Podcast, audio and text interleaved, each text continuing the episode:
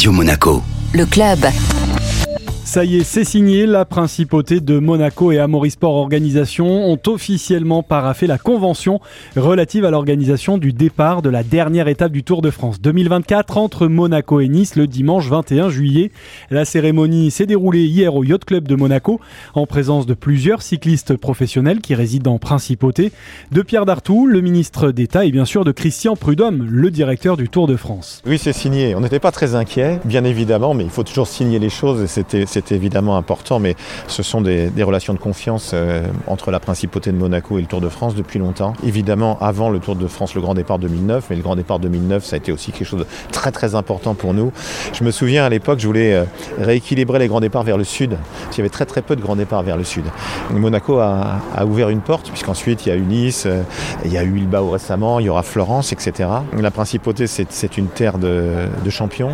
Aller pour le dernier jour du Tour, l'été prochain, le 21 juillet de Monaco à Nice. Quand on parle de Monaco, de Nice, de la Côte d'Azur au bout du monde, en Australie, au Japon, en Colombie, on sait très bien où c'est. On ne pouvait pas remplacer pareil comme ça. On a voulu jouer à fond sur le sport. Et le sport, bah, ce sera ce contre la montre, 33 km, près de 700 mètres de dénivelé le dernier jour. Sur la dernière étape à Paris des Champs-Élysées, c'est beaucoup de prestige, mais le classement général est figé.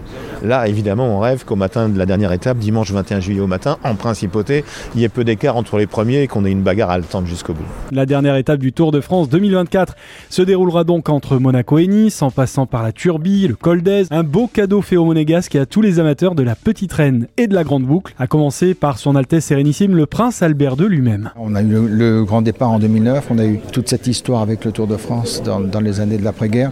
Euh, c'est une belle consécration, une opportunité assez unique grâce aux Jeux Olympiques à Paris 2024. Et eh bien l'arrivée du Tour ne se fait pas à Paris et donc euh, puisque ça se faisait sur, la Côte d'Azur et chez nos voisins niçois, c'était, j'espère que tout le monde le, voit comme ça, c'est tout à fait naturel que euh, l'on soit.